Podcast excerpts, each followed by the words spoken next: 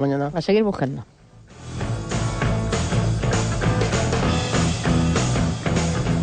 La Rosa de los Vientos con Bruno Cardeñosa. Eureka. Faltan muy pocas horas eh, para que sea San Jordi, el día del libro. Leer da placer, eh, pero también leer, leer modela y aumenta nuestras neuronas. Leer es bueno para la mente, nos lo va a comentar aquí, entre otras eh, cosas. eh, vamos a hablar eh, sobre este asunto en Eureka con Mado Martínez. Mado, muy buenas, ¿qué tal? Buenas noches, pues aquí pensando que todos los días deberían ser el día del libro, porque qué mejor que leer un libro cada vez que tengas un ratito. Es que San Jordi es dentro de muy poquitas eh, horas, es el día del libro, pero como tú dices, el día del libro tenía que ser siempre porque todos los días, aunque sea un minuto, deberíamos eh, reservarlo para leer porque es bueno para nuestra mente.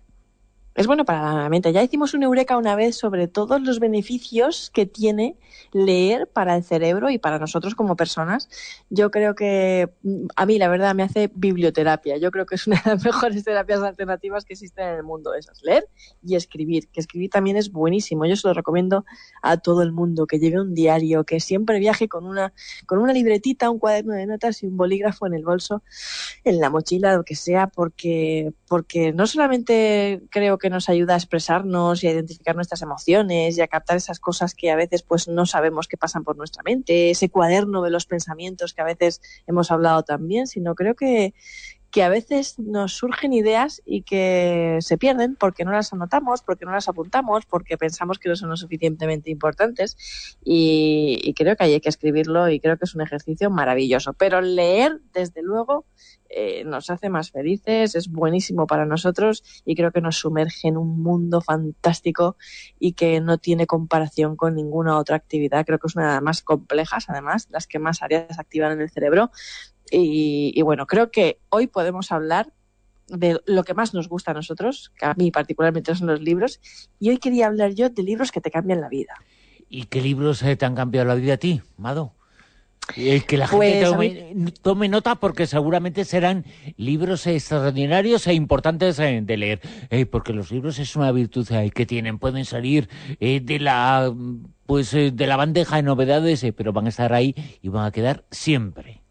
Yo creo que sí, yo creo que, que, van a quedar siempre, pero además en particular estos yo creo que cambian la vida y que pueden llegar a hacerte pensar las cosas de una manera totalmente diferente. Eh, algunos los, eh, los oyentes los conocerán y otros no, pero por ejemplo hay un libro que se titula La muerte, un nuevo amanecer, de la doctora Elizabeth Kabler-Ross. A mí me lo regalaron cuando tenía 15 años y realmente cambió mi forma de ver la muerte totalmente. Aprendí que, que, bueno, que puede ser un tránsito, que puede no ser el final y desde luego conocí la trayectoria, la, tra la, trayectoria de una psiquiatra extraordinaria, doctora honoris causa por más de 20 universidades extranjeras, la primera mujer que definió las etapas del duelo y, y, bueno, todo lo que ella vivió conjunto a esos enfermos terminales y que llegó a dignificar una cosa que sigue siendo tabú en nuestra sociedad y que no debería ser como es la muerte. Y, y, qué importante es eh, leer, bueno, pues eh, a una autora que nos enseña tanto, Cable Rose, es eh, deliciosa leerla, aunque hable de temas duros, ¿eh?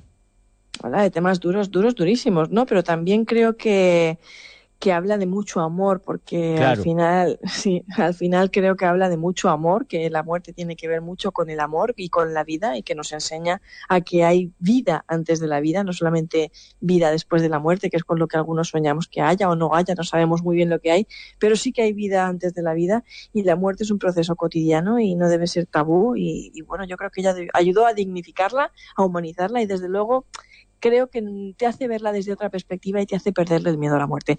Uno de los libros para mí imprescindibles, desde luego. Y otro de los grandes libros que creo que puede ayudarnos a ver las cosas de otra manera o entrar en otro nuevo nivel de mente es un libro muy pequeñito que se lee muy rápido. Que creo que yo creo que cuatro líneas antes de dormir cada noche, porque cada página tiene eso, cuatro líneas, y es el Tao Te Ching de Lao Tse. Yo no sé si alguna vez tú le has echado un vistazo, pero ha sido mi libro de cabecera muchísimos años el, bueno, eh, es que es un libro que enseña mucho sobre la vida, sobre cómo manejarse en la vida, sobre cómo conseguir metas. Eh, es uno de los libros fundamentales por algo por algo, es uno de los libros eh, de cabecera de eh, algunos eh, servicios secretos, pero también de algunos grupos de crecimiento personal. ¿En serio? Eso no lo sabía yo, que este libro era el libro de cabecera de los servicios secretos. Claro, pero es que tú pones algunas cosas vinculadas a espías, lo aplicas a los espías, los principios que presenta, pues son estupendos y los aplicas a la vida y los aplicas al despertarte y luchar porque llega el siguiente minuto y también es bueno lo que dice este libro. Pues sí. Y hay otro libro que yo creo que mm, tú te lo estás leyendo últimamente, porque cada vez que hablo contigo me dices, pues estoy en el metro y me estoy leyendo La ciencia de las emociones del doctor Fahad Bashir. A mí, no sé, también me gusta mucho. Creo que es uno de los libros que más te aproxima a conocer la forma en la que, bueno, las emociones juegan un papel importantísimo en nuestra vida diaria. No siempre sabemos detectarlas, pero desde luego no siempre sabemos qué impacto pueden llegar a tener en nuestra salud, que es grandísimo, ¿no? Empezando por el estrés y por una serie de cuestiones. También habla de otras cosas que, que son muy curiosas, que hemos hablado alguna vez también en los Eurecas, como el mundo de esos bichitos que habitan en nosotros, el microbioma, las bacterias, cómo afectan en nuestro estado de ánimo, etcétera, etcétera. Y no sé, a mí me encanta. Habla de 1500 cositas pequeñas, pero muy importantes. No sé, y, y, es fantástico. Es uno de los libros que para mí creo que también te cambia la vida. La ciencia de las emociones hay que se encuentra en Odeón y también vamos a recomendar a los oyentes en este día del libro, por ejemplo, por ejemplo, La Santa la Maldición, ¿no? Hombre, la santa, la maldición, para los que les guste el género de terror, ¿no? Aquí ya la santa por un lado y la maldición por otro, que puede ser género de terror eh, y Claro, el género de terror es bueno porque seguramente no se va de muchísimo eh, de la realidad y, nos hace lo que la literatura eh, debe conseguir, crear realidades y que eh, imaginemos, porque imaginar es bueno, ¿no? Mundos tenebrosos, imaginar es bueno y creo que es humano sobre todo, ¿no? Y que, y que nos hace meternos en un mundo en el que se está muy bien. Yo por lo menos cuando escribo una novela o cuando escribí La Santa o La Maldición ya sabes que escribir es mi pasión y que me meto en esos mundos tenebrosos, pero que en realidad es mi droga y creo que escribir es como estar viendo la mejor serie del mundo. Pero si hay unos libros que, mm, que yo tengo como en mi top five, ¿no? De, libros de, terror favoritos, pues yo te diría que El traje del muerto de Joe Hill, que es hijo de Stephen King, eh, es uno de los mejores libros de terror que me he leído en mi vida que Rebeca de Daphne Di María, una novela de terror gótico de la que luego Alfred Hitchcock hizo una adaptación cinematográfica extraordinaria, también es uno de los mejores libros de terror que he leído en mi vida. El Resplandor de Stephen King, recomendadísimo, mucho más miedoso, da mucho más miedo y es más inquietante que la película. La piel fría de Alberto Sánchez Piñol, que yo creo que tenemos una cantera de autores de terror buenísima también en, España y es muchísimo mejor también que la película o Eternamente tuya, es un libro de, de terror gótico de vampiros de Álvaro Bermejo, otra historia buenísima, ¿no? Yo espero que los oyentes tomen nota si quieren caminar por estos mundos tenebrosos y que se lean estas historias porque a mí me fascinaron en su momento. Y además eh, vamos a recargar, ahora se puede hacer eh, más eh, todavía, la importancia que tiene el regalo que es entregar un libro, recibirlo y darlo. Todo es eh, bueno, ¿no? Eh, pues sí, la verdad. Y además que estamos en San Jordi, qué mejor momento, qué mejor excusa para entregar un libro. Pero es que yo regalo libros en los cumpleaños, en las navidades, o sea, ya que me falta regalar libros en los bautitos.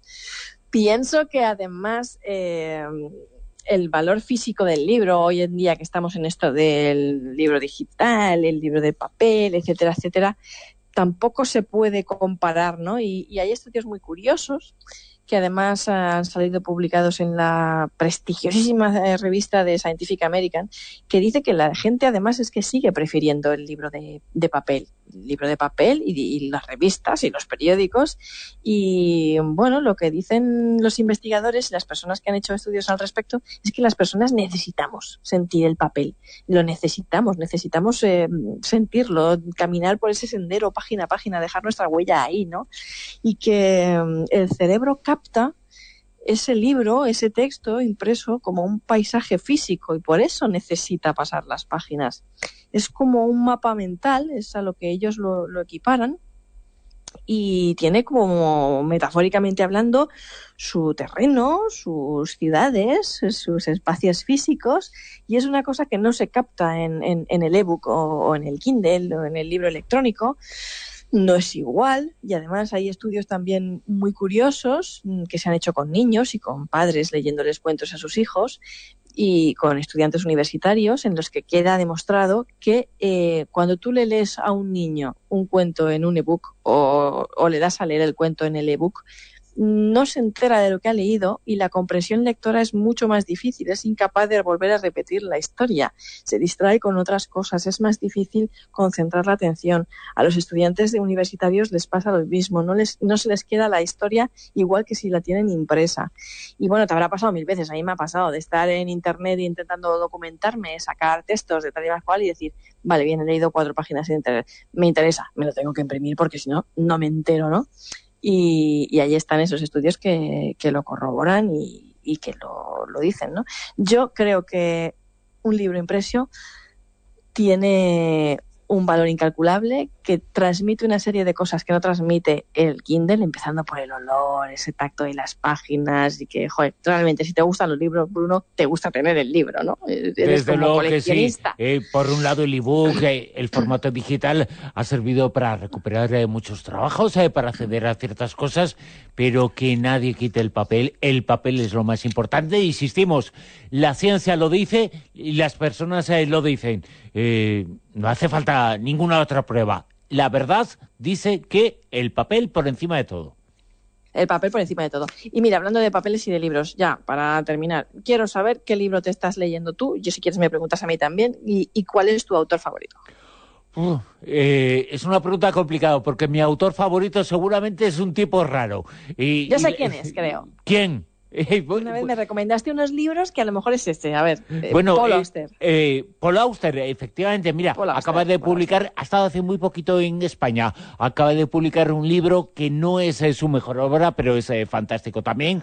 4, 3, 2, 1. Así se titula un libro que ha escrito después de 10 años. pero Paul Auster publicó que son muchos libros los buenos de, de Paul Auster.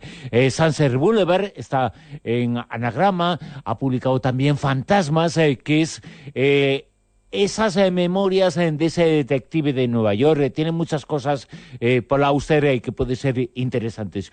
Yo recomiendo a una persona que es un autor eh, sueco, es eh, un tipo particular, ha escrito su autobiografía, aunque tiene solo cuarenta y pico años, es una autobiografía que le ha llevado seis, siete tomos, eh, se titula Mi lucha, no tiene nada que ver. Yo he leído hace poquito uno de esos tomos, Bailando en la oscuridad. Bueno, pues es que hay tantos libros, pero yo creo que los libros más importantes son aquellos que a uno le llenan y que sean conocidos o no, que sean famosos o no, pero lo importante es que eh, te lleguen al alma porque el libro tiene eso, ¿no? Llegarte al alma. Seguramente fue un libro de un autor español eh, el que, bueno, tuvo eh, mucha importancia en que me dedicara eh, a ciertas eh, cosas, al mundo del libro. Eh, alguien eh, eh, te observa en secreto de Ignacio Martínez de Pisón, que es un autor español, un autor eh, de Zaragoza, con 14 años creo que tenía yo, fue el primer libro dedicado que tuve por un autor, eh, por Martínez de Pisón, y la importancia que tuvo ese libro en, eh, en mi vida, eh, lo que cambió la vida, porque los libros cambian las vidas, y encontrar a ese autor y que ese autor eh, me dedicara al libro, que asistiera a mi instituto, que diera una conferencia, fue algo importantísimo. Los libros son muy importantes, los libros no se olvidan, hay otras cosas eh, que se, olvidan, eh, que podemos eh, leer en el día a día, pero los libros es que esos te marcan para siempre. Sí que te marcan, tú lo has dicho, te transforman, porque igual que ese libro a ti te transformó y te hizo dedicarte a ciertas cosas en el mundo, incluso profesionales, pues es lo que hablábamos, ¿no? Pues a mí el libro de Elizabeth Kubler-Ross pues me, me, despertó una serie de inquietudes también, pero como escritora, por ejemplo, yo pienso que los libros que leí en mi infancia, pues de Pacto Secreto, de los cinco, todas estas cosas me hicieron soñar con unos mundos que fueron los que luego pues a mí me alentaron a seguir imaginando y a escribir esas historias de, de misterio y de terror, ¿no? Y, y, bueno, creo que los jóvenes deberían de leer, deberían de, de, de, poder disfrutar de esas historias, ¿no? De los cinco, de Pacto Secreto, de los amigos de Corín Tellado, incluso de las Torres de Mallory también, que es una serie, una saga menos conocida de Enid Blyton, la misma autora de los cinco. Lo que pasa es que luego mmm, nuestras hijas, si se leen esa saga, se querrán ir a estudiar a un internado, porque se desarrollan en un internado, ¿no? Pero, pero vamos, que, que, que, es un mundo fascinante y es un mundo que cambia vidas, que transforma y que puede abrirnos tantas y tantas y tantas dimensiones desconocidas que, que es alucinante. Vamos a pedir a nuestros oyentes que con el Modía Rosavientos en 20, en Twitter, nos digan cuál es eh, su libro eh, favorito, pero en el sentido de que cuál eh, cuál fue el título que les cambió la vida. Almodilla Rosavientos en 20. Y nosotros eh, recomendamos aquí muchísimos, eh, muchísimos, porque la ciencia lo hace. La ciencia ha demostrado que el papel es más bueno. La ciencia ha demostrado que leer es bueno para el cerebro. La ciencia ha demostrado que regalar libros también es bueno para el cerebro. ¿A qué esperamos, no? Eh, Mado, a leer, ¿no? a Hay leer, que dedicar el tiempo a leer hay que leer, que es uno de los grandes placeres de la vida. Yo no me imagino mejores vacaciones en el mundo, Bruno, te lo digo de verdad, que irme a una playa en el Caribe con un libro. Eh, bueno, eh, o en una playa Pues en en buena cualquier compañía lado. ¿eh? mejor. Sí, sí, sí, en una playa en el Caribe, en buena compañía y con un libro. Estupendo. Y si en la otra mano tengo un mojito, tampoco me importa. No importa, pero ya, ya es una playa poco caribeña, ¿eh? es una playa más europea esa, con chiringuito incluido, pero bueno, cualquier